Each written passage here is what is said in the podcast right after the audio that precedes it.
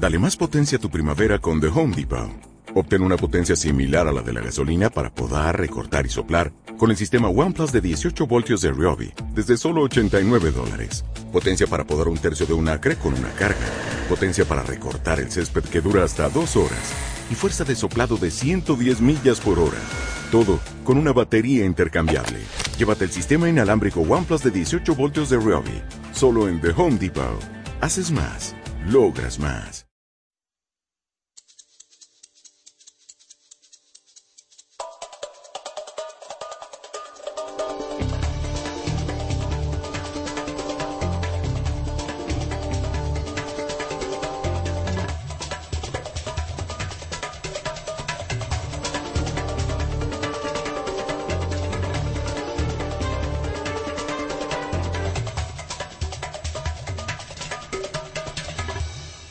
Bienvenidos amigos y amigas a este nuevo tercer programa, tercera edición de su programa Cara a Cara. Soy Alejandro Bermúdez desde Birmingham, Alabama, para todo el mundo que habla el español.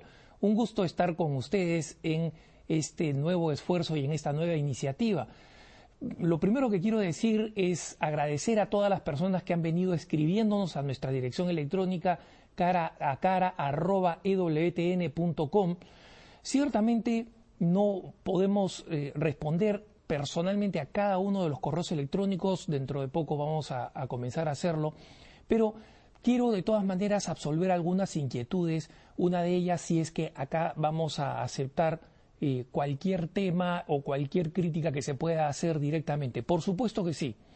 No necesariamente van a salir al aire, pero sí van a ser consideradas escrupulosamente. Hemos recibido excelentes ideas, hemos recibido propuestas, hemos recibido críticas y a todas ellas las queremos agradecer de todo corazón porque esto es lo que queremos que sea cara a cara, un foro para católicos e incluso sabemos que varios hermanos no católicos nos están escuchando, nos siguen y también leemos sus correos electrónicos y los escuchamos y vamos a darles, en la medida de lo posible, una respuesta siempre desde la perspectiva que eh, es la que trasunta lo que hacemos en este canal, que es evangelizar a nombre de Jesucristo y de la Santa Madre Iglesia para todo el mundo y a través de esta señal para el mundo que habla el español.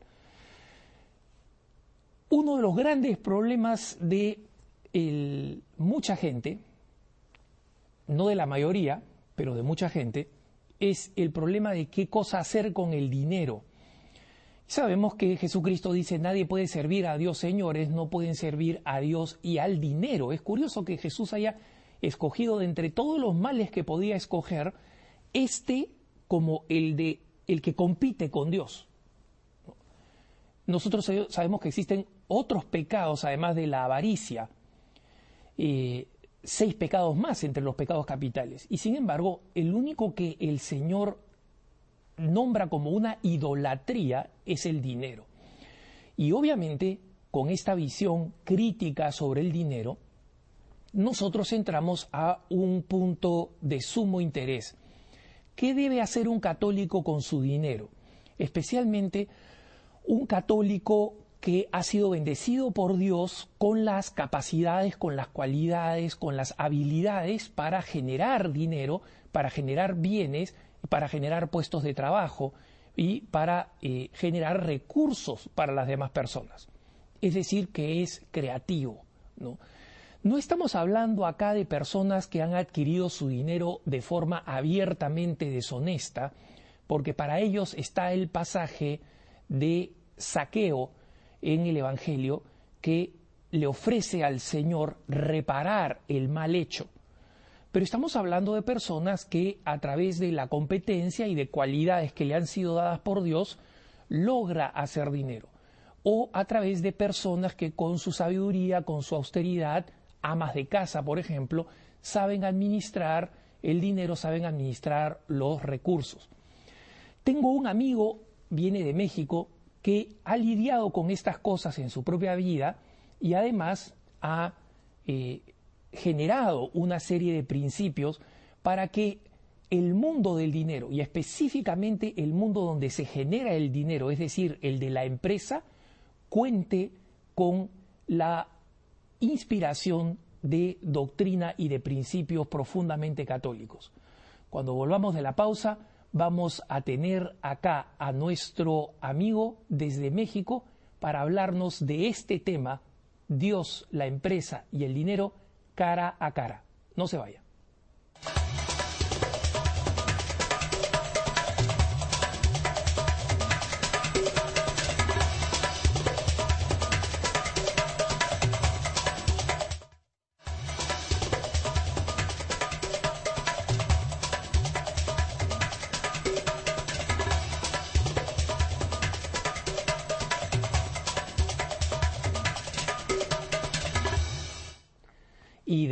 Vuelta a, en cara a cara, amigas y amigos de EWTN. Estoy con un amigo, como les había prometido, de México. Él es Ricardo Padilla, para hablar sobre este tema tan importante que eh, pesa en algunas conciencias y que no pesa nada en otras conciencias, pero que igual hay que abordar, que es el tema de el dinero, de la vida empresarial y la vida cristiana. Bienvenido, Ricardo. Gracias por estar con nosotros. Muchas gracias, Alejandro, y gracias a los que nos acompañan en sus hogares también. ¿eh? Gracias por recibirnos. Hoy nos abren la puerta muy gentilmente.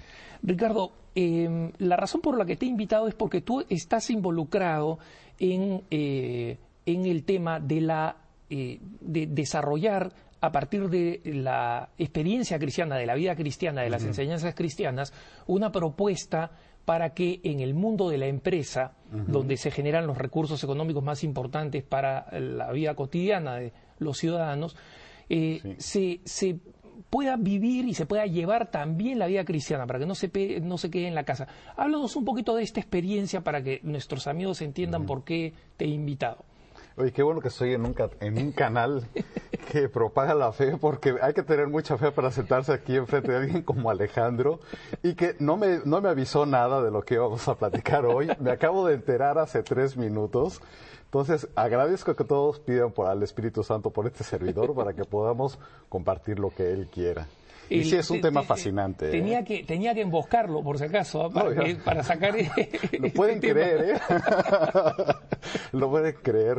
¿Eres así habitualmente o solo fue conmigo? Casi siempre, casi siempre. bueno, bueno. Oye, pues es un tema fascinante este, ¿eh? porque hay como que muchas ideas preconcebidas, ¿no? Yo he escuchado de todo, desde gente que sataniza mucho el, dinero, el capital, hasta, bueno, tú sabes, ¿no? Que, quienes lo idolatran, ¿no? Entonces, tener un, una perspectiva cristiana de esto, pues nos ayuda a ubicarlo en su justo valor, ¿no? Efectivamente. Mira, yo te comentaba fuera de cámaras que yo he visto gente que desde que, o sea, se hace problemas de escrúpulo con el tema del dinero, es decir, piensa, bueno, si Dios, si Jesús ha dicho que nadie puede servir a Dios y el dinero, eh, eh, qué circunstancias estoy yo como una persona con recursos económicos, y otros que más bien creen que la fe eh, cristiana y los principios cristianos lo regulan de la cintura para arriba, ¿no? Y de la cintura para abajo, es decir, todo lo que es el bolsillo y, la vida sexual, la iglesia no tiene nada que ver conmigo, ¿no? Pero ahora estamos hablando más del bolsillo, ya en otras ocasiones hemos hablado y vamos a seguir hablando de la doctrina de la iglesia sobre la sexualidad. Y eh, por tu experiencia, eh, que el, con organizaciones como CRECE, como Empresa Responsable, es que te invitaba acá. Me gustaría que hablaras un poquito de, qué cosas son estas organizaciones para que la gente entienda por qué te he emboscado y no he emboscado a cualquiera, ¿no? ¿Por qué te he emboscado a ti? ¿no? hay nadie más acá. bueno, pues gracias. Y estabas eh, citando el Evangelio y precisaste, ¿no? Servir a Dios, servir al dinero. Quizá había que detenerse también ahí, ¿no? En servir. Es que una cosa es servir al dinero y otra cosa es servirse de el dinero para poder hacer cosas buenas. Porque si no hay recursos para las obras de Dios, para alimentar a los pobres, para transmitir esta señal, pues cómo va a ser posible que funcione, ¿no? Claro que no es lo único, pero es, es algo que es necesario. Pero gracias por permitirme compartir este, esta iniciativa que surge eh, es una inspiración cristiana, es una inspiración del Espíritu Santo en el alma de algunas personas, sobre todo de Luis Olivera, que es un muy querido amigo y que colaboramos juntos desde hace muchos años en esto de la evangelización desde el canal Claravisión y hemos pasado por misiones con los pobres.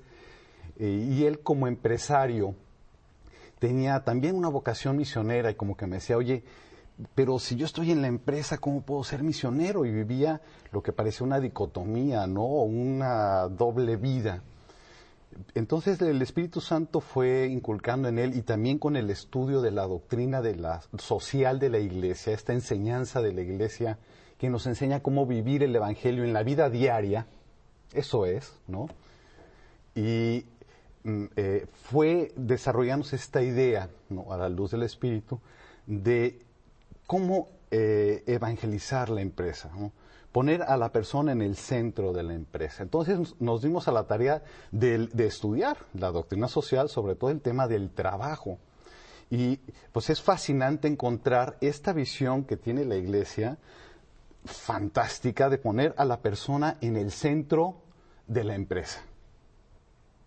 Mira, este tema a mí me parece fundamental. Yo creo que la doctrina social de la Iglesia es uno de los eh, de los, uno de los tesoros menos conocidos entre los mismos católicos, ¿no? Y creo que la gente no sabe que a lo largo de la historia no solamente los papas han venido desde León XIII y su primera encíclica el eh, Rerum Novarum han venido desarrollando, digamos, documentos sobre la doctrina social de la Iglesia, sino que desde, desde muchos antes han habido laicos católicos, personas católicas que, que, ya desarrollan, ponían en práctica los principios del Evangelio en el mundo eh, laboral. Cuando tú, este, Ricardo, te encuentras con un empresario que se, se proclama católico, bautizado, y que quiere ser un buen católico, eh, y que te pregunta, en primer lugar, bueno, mira, eh, yo como empresario católico ¿qué debería hacer? Suponte que te preguntas así desde cero, para comenzar desde cero. ¿Cómo, comenzarías tú, desde la experiencia que tienes, a explicarle, a responderle esa pregunta? Así empezamos, ¿eh? Precisamente con esa pregunta. Ah, muy bien, qué bueno. Así empezó Empresa Responsable y el certificado de responsabilidad social empresarial, que resume Crece. Y porque parece también engañoso esto de que yo voy a trabajar y a la hora del trabajo es business es business. ¿no? Y dejas a Dios fuera de tu vida, no lo invitas, ¿no? Es como si la fe fuera una fuera una, una chamarra, una gabardina, una campera que te quitas, la dejas en tu casa y ahora sí, a ver, vamos a hablar tú y yo de cosas importantes. Y al ratito me pongo mi fe. El domingo que vaya a misa o que vaya al templo, entonces sí la retomo, ¿no? No es así, es, nos hace ser lo que somos, nos hace pensar como pensamos, son los principios que rigen nuestra vida.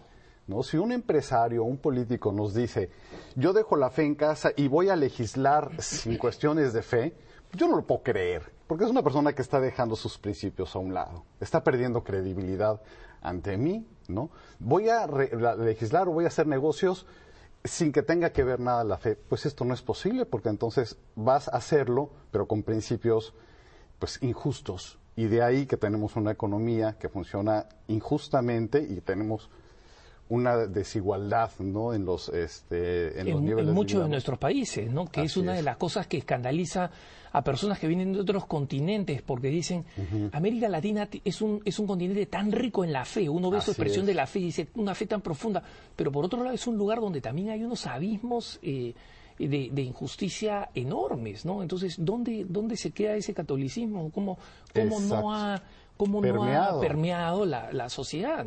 Así es, por eso, por esa dicotomía ¿no? de fe y vida. Si el mundo no se transforma, es porque hemos dejado de la santidad fuera de nuestro estado de vida, de lo que hacemos, de nuestra profesión. Nuestra vocación como cristianos es la santidad. Esa es nuestra vocación. Pero tenemos una profesión, un deber de Estado, un trabajo. Ahí es donde nos tenemos que santificar. Ahí es donde somos perfectos en el amor.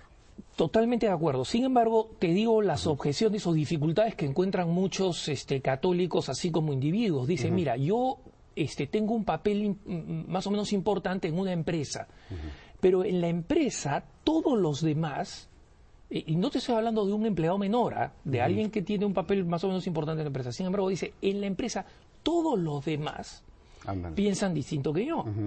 Entonces, ¿yo qué cosa hago? ¿Cómo, cómo vivo mi fe ahí? Y hay gente que de verdad se hace la pregunta honestamente. ¿ah? Y yo, como sabes, siempre le doy palo al hecho del, del temor, ¿no? que no hay que ser temerosos, pero junto con eso creo que experiencias como las tuyas ayudan a dar algunos criterios, ¿no? De cómo hacer más o menos para, para, para, para, ir aplicando la fe en la vida, en la vida empresarial. Y son esto, también criterios. Lo que hicimos con Luis Olivera, en, lo que en un inicio fue Empresa Responsable, que fue una asociación civil para asesorar a los empresarios, a implementar estos principios de la doctrina social de la Iglesia adentro de la empresa hacia adentro. Entonces, como que los categorizamos, ¿no? dijimos, a ver, tenemos que atender la cuestión de la justicia social. Esto es, que el empresario se solidarice con su entorno, sobre todo en países latinoamericanos que hay tanta pobreza, entonces que sea solidario, ¿no? Que tenga programas sociales que busquen la promoción integral de la persona, de su entorno. También eh, otra categoría era la familia, que las horas de trabajo, tanto para hombres como para mujeres, sean en función del tiempo que es suficiente para desarrollar su profesión y que pueda tener una vida familiar sana, porque tenemos hoy como valor, híjole, este cuate trabaja 14 horas al día. No, hombre, es un buenísimo empleado. ¿Quién sabe? Que está huyendo de su casa o que entonces la empresa tiene que crear condiciones para que haya esta sanidad, ¿no? familiar. También el principio de conservación, el medio ambiente, la creación, no la madre naturaleza, la creación. Somos responsables de esta creación. Dios las pone a nuestro cuidado. Entonces es un mandato divino, no es una moda. No es una, un eslogan social para una empresa. No, la empresa tiene que ser este, responsable del medio ambiente, especialmente si en su, por su actividad genera algún tipo de polución, algún tipo de... Entonces, e, eso había que contemplarlo. Había que contemplarlo este punto que tú dijiste al principio del capital. Y esto es fundamental, Alejandro. Mira, tendemos a evaluar muy desigualmente el capital y el trabajo. Esto es... O sea, el dinero... El dinero... Y el esfuerzo del ser humano. Perfecto. Ya. Eh, ¿No quieres ser consejero de Crece? Lo invitamos al consejo, ¿eh? A partir del próximo mes. Va a ser su juramento aquí en el programa. lo que pasa es que yo, yo, yo, yo, este, yo como soy medio burro, digo, ya, voy a simplificar la cosa para los burros porque tengo si tú que eres burro, ¿dónde me vas a dejar a mí? no me digas eso, porque entonces vas a dejar haciendo cola. Entonces, entonces sí, efectivamente me dice este problema del, del, del, capital y, el trabajo, Que es otra categoría. Y es fundamental. Y la doctrina social de la Iglesia lo trata, ahora sí que literalmente, divinamente. ¿Sí? Porque dice, a ver, el capital es importante para la generación de recursos que creen empleos, que se genere riqueza, sí. ¿Para qué? Pues para que podamos tener lo necesario para vivir en el hogar. ¿sí? Imagínate que le digas tú a tu esposa, bueno, tú no eres casado, pero yo sí con tres hijos bellos. Que le digas, oye, fíjate que el dinero no importa, entonces no te voy a dar esta quincena o este mes, ¿no? Si al fin el dinero no importa, ¿no? Pues, ¿cómo no va a importar, no? tiene un peso. Ahora bien, de este lado tenemos el trabajo, lo que el esfuerzo que realiza una persona. Desde el punto de vista cristiano, esta persona está habitada por Dios. Esta persona es enviada, es creada por Dios, le insufla su alma el momento de la, de la, de, de la, gesta, de la concepción, perdón, y hay, esa habitación divina en él. Entonces, el tiempo que pasa, digamos, en este orden temporal, en este mundo, para prepararse a la eternidad, pues es muy importante, es el tiempo que está preparando su salvación. Entonces, lo que hace, lo que, eh, las actividades que tienen en ese tiempo son importantes. El tiempo de una persona es importante. Entonces, si el dinero, tú dices, yo te pago, haces lo que yo quiera, y, como eh, tenemos esta frase los latinos, tú haces disque, eh, me, pagas y yo hago disque trabajo. ¿No? Entonces aquí lo que tratamos es de quitar eso, es decir, el dinero es importante porque se necesita para invertir, pero el trabajo de la persona tiene que ser igualmente tomado en cuenta. Entonces hay que equiparar el valor del capital, del dinero y el valor del trabajo. Este es otro de los criterios. Y con estos principios lo que hace es se ordena la empresa de manera que esto se pueda encarnar. Mira, esto me parece en principio sumamente interesante. Vamos a hablar de cómo se aplican en el mundo empresarial. Pero yo encuentro aquí unos criterios bien interesantes para las personas, la, gente más joven que está comenzando en el ámbito eh, corporativo, que ha entrado a empresas importantes, que está comenzando a trabajar en empresas importantes, pero que todavía no tiene la capacidad de decisión, o sea, ellos no mandan todavía, ¿no? Y ahí es donde se hacen las preguntas, ¿cómo vivo yo? Aplicando algunos de estos principios, por ejemplo, yo veo que si es que tú demuestras un, espíritu de, honestidad y de lealtad en el trabajo, demuestras una preocupación por los pobres y, un espíritu solidario, es decir, proponiendo que tu empresa este, tenga actividades que, ayuden a los pobres. Y luego que demuestren que, tú tienes una preocupación personal por la familia, yo creo que es, eso apostólicamente es extraordinario, porque demuestra que la persona tiene valores y eh, mucha gente yo creo que tiene el temor a mostrarse cristiano en la empresa porque creo que, cree que eso va a terminar inmediatamente en una discusión. Le van a comenzar a preguntar, ¿y el aborto? ¿Y el Papa? ¿Y las cruzadas? Y ese no es, esa no es la vida cristiana. La vida cristiana no es una vida de debate o de discusión. el testimonio personal tiene muchísimo más peso. ¿no? Sí, pues el, el Evangelio. Vamos siempre a la fuente. ¿no? El mismo Jesús nos dice, ¿no? el, en el momento del juicio, a quienes lo hayan reconocido, Él les dirá, vengan benditos de mi Padre a gozar del premio eterno, ¿no? Y quienes lo hayamos o lo hayan negado, pues no van a poder entrar al cielo, ¿verdad? Muy bien. para comenzar. Efectivamente, para comenzar, porque ahí tengo, tengo varios, este, varios solomillos preparados en el, en el, plato. Eh, uno de los temas que quiero abordar definitivamente es cómo esto ya se ha puesto en práctica, cuáles han sido los resultados, si es que han sido buenos, pero vamos a verlos regresando después del el corte. Estamos con Ricardo Padilla cara a cara. Ya volvemos.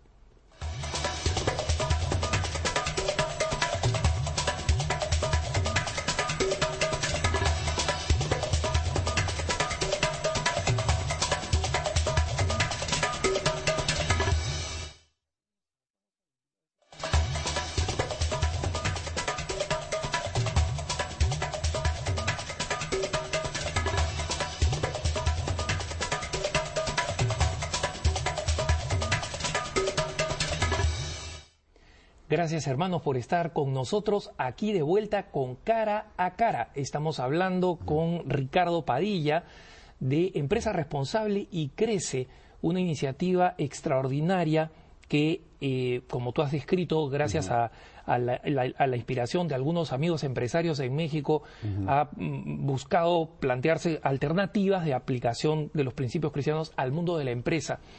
Antes de entrar a las experiencias que ha tenido Crece, que yo sé que dejan muy buenas lecciones y esa es la razón por la que me, animé a invitarte sobre este tema, me gustaría hablar un poquito más es del que no te he contado de los fracasos. ¿eh?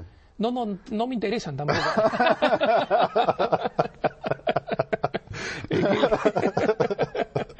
No, hablaremos si nos dan alguna lección.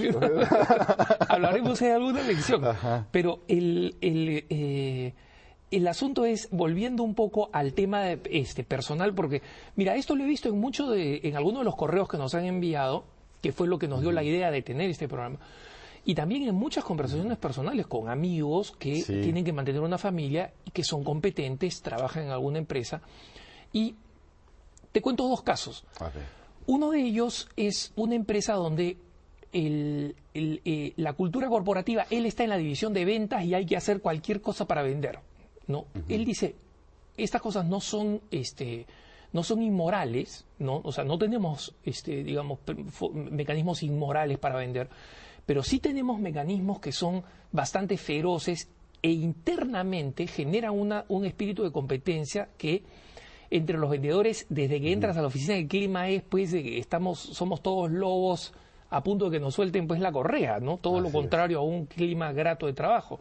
Un caso. Y el otro caso es el de un amigo que trabaja en, en Argentina para una corporación muy grande, una, una, compañía internacional, y dice, mira, en buena medida la vida, nuestra vida familiar depende de el, presidente que nos envíen desde la sede de la corporación. Y le digo, ¿por qué?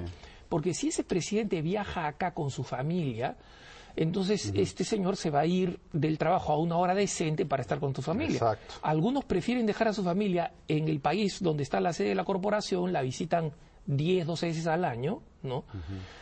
Pero este, drama, ¿eh? acá, sí, claro, no, pero, pero además dice, y cuando él está acá, como él no tiene familia, no le interesa que nosotros tengamos vida familiar, ¿no? Y cuando tú sales a la hora que deberías salir, honestamente que deberías salir, te miran mal y además no solamente te miran mal, te vuelves candidato de que al fin de año cuando hay el, El el recorte. de personal, tú seas uno de los candidatos principales. Situaciones como esta, ¿qué, qué criterio debería utilizar un, un- un católico para discernir cómo soy un hombre de fe en el trabajo?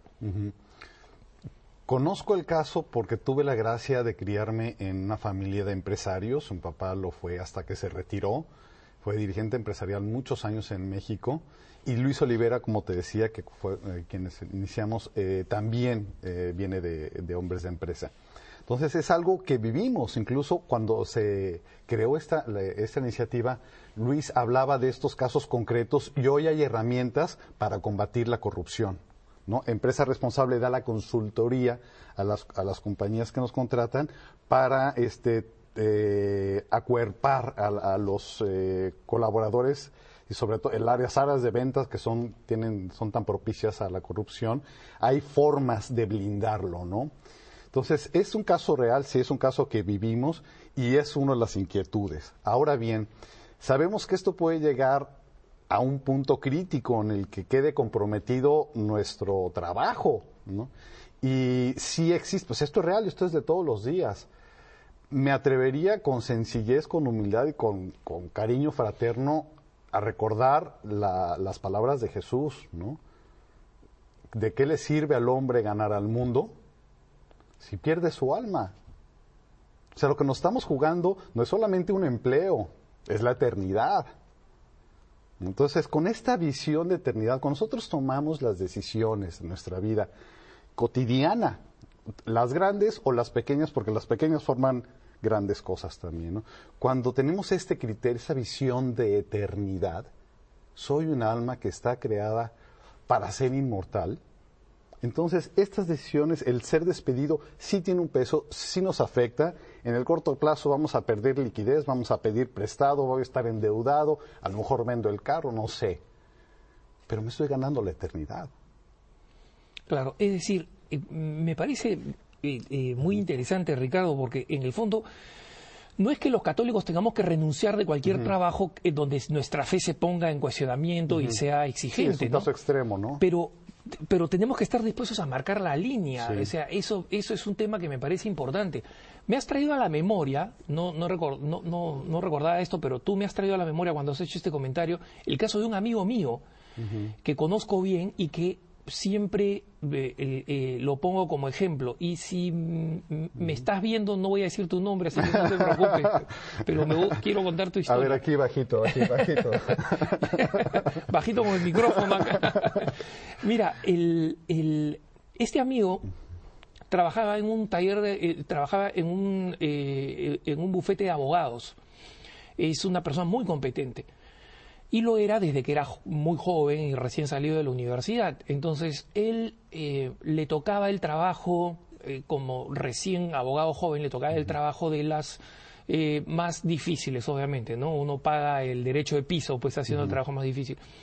Y él se dio cuenta que parte de ese trabajo, eh, de ese trabajo significaba llevar sobornos a algunas personalidades de distinto tipo, eh, como parte de, de algunos procesos legales. Lamentablemente sabemos que en muchos de nuestros países el sistema judicial está bastante corrompido, ¿no? y, y- y, digamos la, la- la- la- la acción de justicia muchas veces está vinculada a quién es el mejor postor. Entonces, este estudio de abogados ya lo asumía como parte, digamos, del negocio y, y hacían estas cosas, ¿no? Entonces, él llegó un momento en que estaba totalmente este, eh, asqueado de hacer esto, no le quedaba ninguna duda de que lo que estaba haciendo era inmoral, y habló con su futura esposa porque estaba por casarse, estaba por casarse, estaba de o sea que todavía estaba con el, el temor de perder el trabajo. Obviamente, porque ya tenía boda, fecha de matrimonio, claro, Sí, tenía no, fecha de matrimonio, habló con la novia, con su novia, y aquí hay que elogiarla a ella también. Y él le dijo, mira, este, eh, yo he planteado este tema que va contra mis principios, etcétera, y me han dicho, mira, ¿sabes qué? No te preocupes, es temporal, ¿no? O sea, tú vas a hacerlo probablemente ocho meses o un año más, ¿no? Y de ahí ya vas a ir a un puesto donde no vas a tener que hacer eso. Y la novia le dijo, mira, tú estás loco, o sea, nosotros no podemos hacer eso, tú no puedes hacer eso, ¿no? Y, y, tácitamente la novia, sabiendo lo que eso significaba, le dijo a él, y él fue y renunció. Ahora, la anécdota interesante es que él fue y renunció y, y el, el, uno de los socios de este le dijo, oye, mira, pero no, no, no te preocupes, como te he dicho, este, va a ser un año más. Entonces le dijo, mira, no, no, va contra mis principios. Ya, entonces, mira, vamos a ver de reducírtelo a ocho, seis meses máximo, ¿no? Mira, no puedo, va contra mis principios. Le dijo, pero no seas loco, o sea, tú te vas a casar, tienes una esposa, no hagas esto.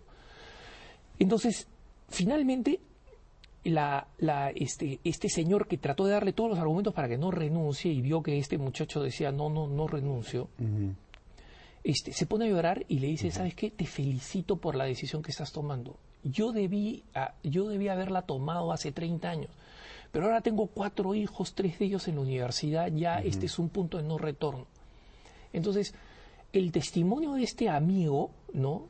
Eh, eh, o sea, muchas veces la gente, la gente o, este, critica este tipo de decisiones porque en el fondo desea haberlas hecho en algún momento, ¿no? Le gustaría, todos tenemos conciencia y nos gustaría que en algún momento no hubiéramos tenido que traicionar nuestra conciencia para, este, para, para, seguir un trabajo. ¿no? Y, la confianza en Dios. Estamos hablando entre cristianos, no entre creyentes. Dios es Padre, es Padre y es Madre. No nos va, no nos va a abandonar. Si nosotros lo hacemos por amor a Él, por no defraudarlo, por poder ser fiel a Él, para permanecer en Él, y Él permanece con nosotros, Él es siempre fiel, siempre fiel. No nos va a abandonar. Totalmente de acuerdo. Mira, yo no voy a terminar con la historia de este amigo como si, se hubiera terminado una historia feliz, porque muchas veces ahí es donde se muestra la fidelidad del cristiano. Él las pasó negras. ¿ah? Se casó en la fecha en, la que, en la que habían pensado, ¿no? Pero como tú dices, él las pasó negras, se endeudó, etcétera. Pero lo interesante es que a mediano plazo, su historia sí es una historia feliz porque Dios sabe lo que hace. ¿no? Entonces, a corto plazo las cosas pueden ser difíciles como fueron para él, fueron muy para él, su matrimonio tuvo que, digamos, hacerse mucho más sencillo. Hoy en día, eh, este, este eh, muchacho, ya no, es, un muchacho, ¿no? Pero como es menor que yo, le digo muchacho. Tú eres también menor que yo, ¿no? Este, sí, yo tengo 45. Felizmente vividos uno por uno. Entonces, el, el, asunto es que este, este muchacho hoy en día presta un servicio enorme, tiene un, un, papel como abogado en el, en el ámbito público, ¿no? Y, este, y es un, presta un servicio a la fe, a la iglesia, desde el puesto de servicio público que tiene, a la nación, y también eh, cubre, cubre bien sus necesidades como, como esposo, como padre, etcétera, ¿no? Eh, es decir, la historia a mediano plazo tiene un final feliz, pero me parece importante hacer saber a la gente que, que, este, Dios tiene sus propios plazos, no, son los nuestros. Así es, así es. No, después de la, de la cruz viene la resurrección. no se puede, no nos podemos brincar la cruz para llegar a la resurrección. Es condición. Así es pero es la vida del cristiano, es así somos, ¿no? Ahora, hemos, lo hemos tocado desde el punto de vista del empleado, del colaborador, pero también hay que verlo desde el dirigente empresarial. Absolutamente, ahí me quiero mover, pero tú vas más rápido que yo. dale, dale. Regresamos después, en, unos minutos después de este corte. ya tomó, tomaste el programa. Tome nota, productor, para la contratación del próximo mes. y, entonces, Ricardo, ahí me quiero mover, efectivamente. Me parece importante simplemente para cerrar este tema del, del, empleado, aunque sea en una posición, este, eh, en una posición eh, alta, ¿no? Eh, quería cerrar el tema del empleado con, esta reflexión. el tener la libertad de decir, bueno, cuando mis, mis, este, mis principios fundamentales están comprometidos, y ya no se pueden este, conceder, entonces yo tengo que estar dispuesto a renunciar al trabajo. Esa conciencia me parece que da una enorme libertad. Así es. La mayoría de, los, de las personas no tienen que terminar renunciando, pero tienen que tener la libertad y esa conciencia moral de decir, mira, hay un, hay un límite que yo voy a aceptar, y tener la libertad y la confianza en Dios. Yo he visto como consecuencia de eso que mucha gente este, trae el tema a colación con los empresarios, con los jefes inmediatos, etcétera, y logran muchas cosas, ¿no? un, un, un, amigo... ¿Y a qué, pero a qué costo, no? También. Claro, sí, o sea, sí, a costo de, que el alma está intranquila, nerviosa, no duermen. ¿Quieres? e- Eso no es vivir, eso es, es. subsistir. Así es, ¿no? así es, por más dinero que hagas, ¿no? Mientras que eh, los que se guían por sus valores efectivamente enfrentan dificultades, pero logran, logran este, pasos importantes, ¿no? O sea, un amigo eh, católico en una importante empresa de telecomunicaciones en el Perú, por ejemplo, ha logrado que eh, sus compañeros se involucren en un, un servicio social muy importante.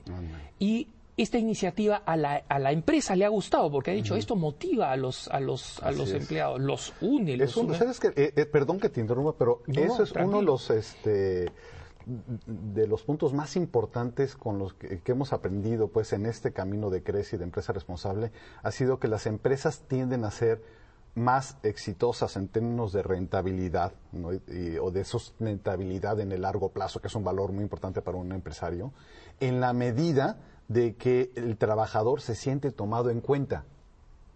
en, Muchas en veces- decisiones, en iniciativas. Exactamente, muchas veces la los colaboradores están dispuestos a sacrificar un poco de ingresos con tal de trabajar en un ambiente en que sean tomados en cuenta. Efectivamente. Te Eh, eh, interrumpí es- la- No, no, la es, interesante, vos Ajá. me traes, me traes este, a la mente lo que me decía un, un amigo que trabaja en, en esta corporación en la que te conté que decía, mira, dependemos de quién es el presidente que venga, si viene con... Y decía, mira, lo que sucede dentro de nuestra empresa es que muy pocos en el mercado pagan lo que esta empresa paga. Y eso es de alguna manera compra la lealtad, ¿no? Anda. Pero el ambiente que hay acá en la empresa es, mira, el 95% piensa, si yo me puedo largar, pero literalmente, a no ir, largar a otro lado, me voy apenas pueda. Y efectivamente, la fuga de talento que hay es. es enorme, ¿no? Y es, eh, justamente ahí, Alejandro, es cuando se justifica plenamente la función de este es de crece, de empresa responsable y de, quiero decir más que eso, de llevar la doctrina social, nuestra fe, al trabajo. ¿Por qué? Porque una empresa con los que vive según los principios del Evangelio, que Jesús no vino a vender una utopía, Jesús nos enseña algo que es, re- que es con natural a nosotros, o sea, estamos hechos para eso. Entonces, llevar el Evangelio al trabajo e implementar la doctrina social de la iglesia en la empresa va a hacer que, que, todo, que, que los colaboradores, entre muchos otros beneficios, se sientan tomados en cuenta, que es lo que te digo, poner a la persona en el centro. La persona no es un recurso humano, no es un recurso, no es una herramienta, no es una caja de, este, donde tienes tornillos y tuercas y disquetes. Y no, no es un recurso, esos son recursos. La persona es fin, ¿no? Entonces, como vuelvo a la idea, ¿no? Si nosotros hacemos como empresarios, tomamos en cuenta a las personas, la empresa es más rentable. Eso ¿No? estoy convencido y me- me gustaría que entráramos a algunos ejemplos prácticos que tú tienes al respecto tan pronto volvamos de la pausa. Estamos en cara a cara, ya volvemos, no se vayan.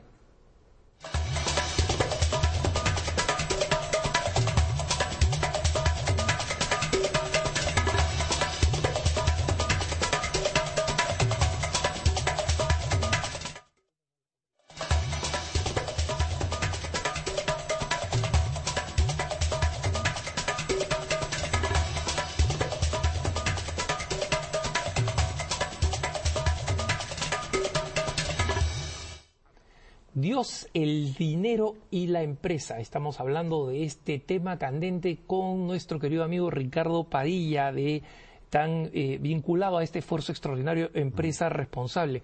Ricardo, hemos cubierto un, terreno importante sobre todos estos este, distintos temas. Hemos hablado del, desafío que enfrenta una persona en concreto en el mundo del trabajo.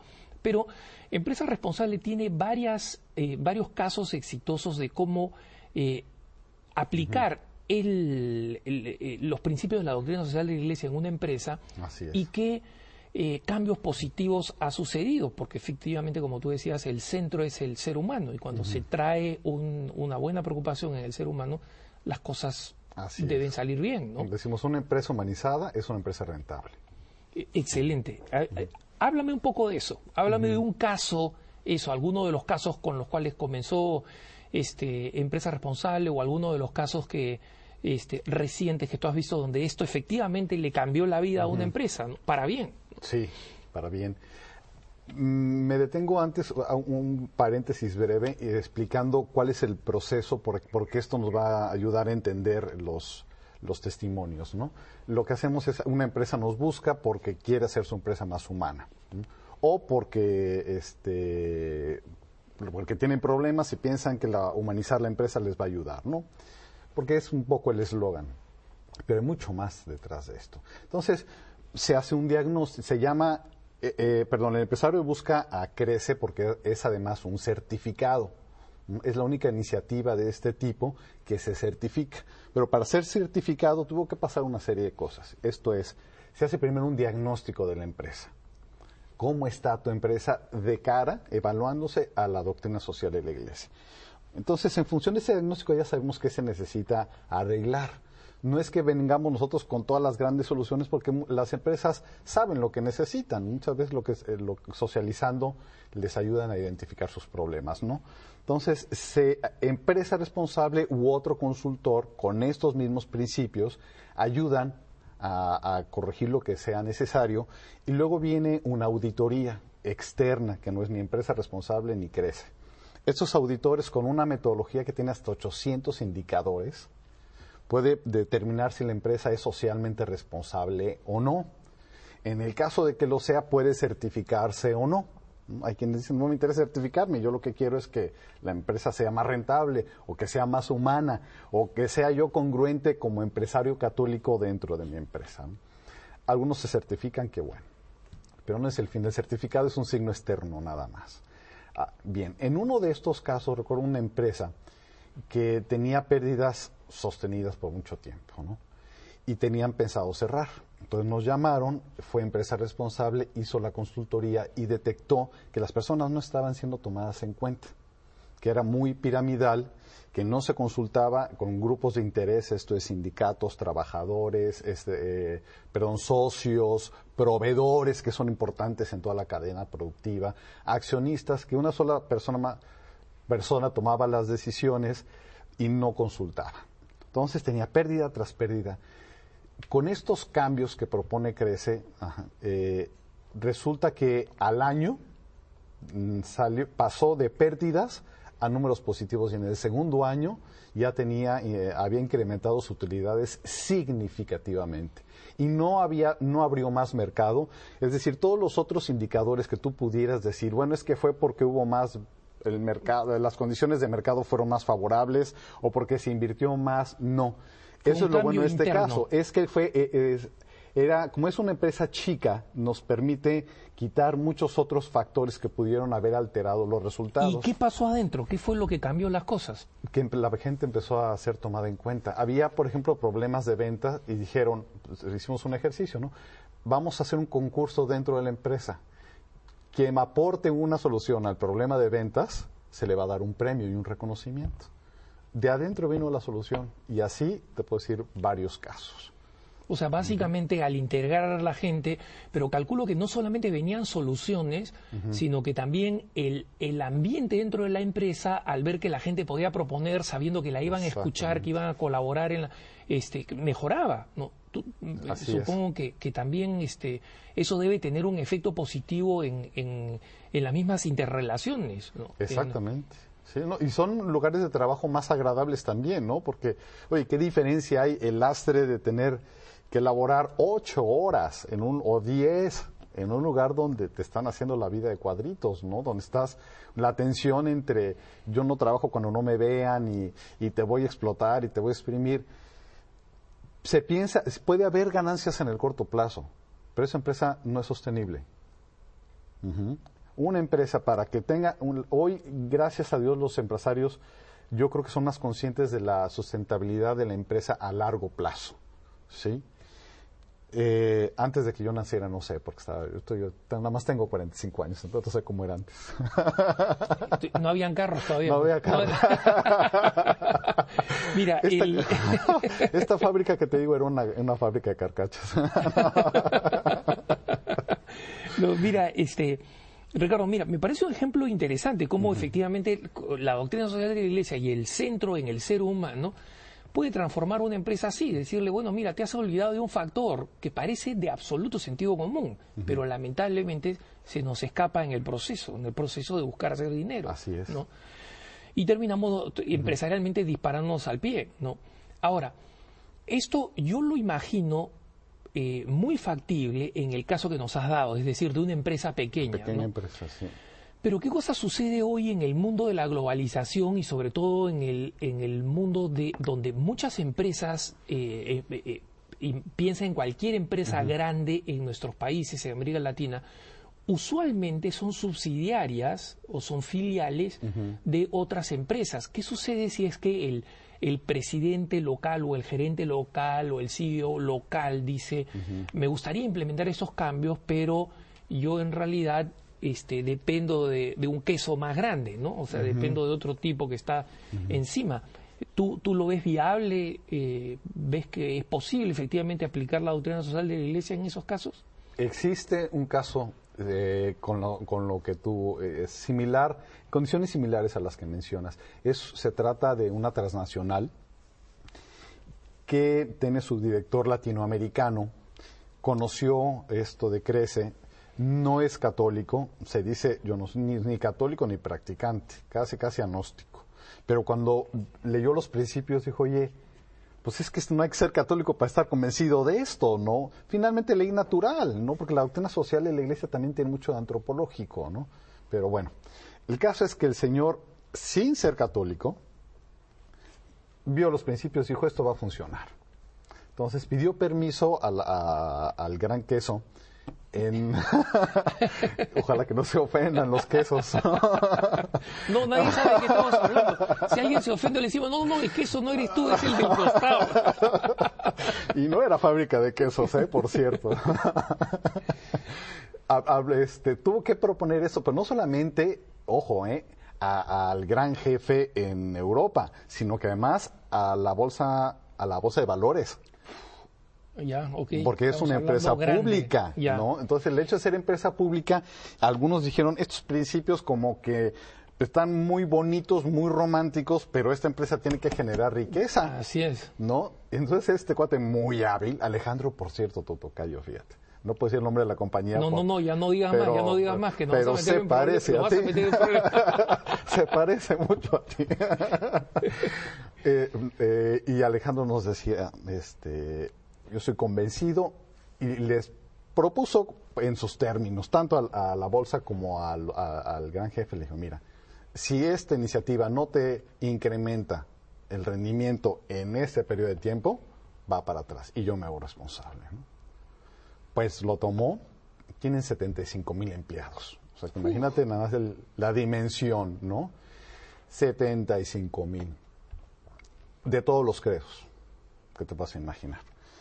Implementó los principios, ¿no? siguió la guía de, Crece, se auditó, se certificó y ha- han asistido a, la entrega del certificado toda una diversidad de, persona- de personalidades, ¿no?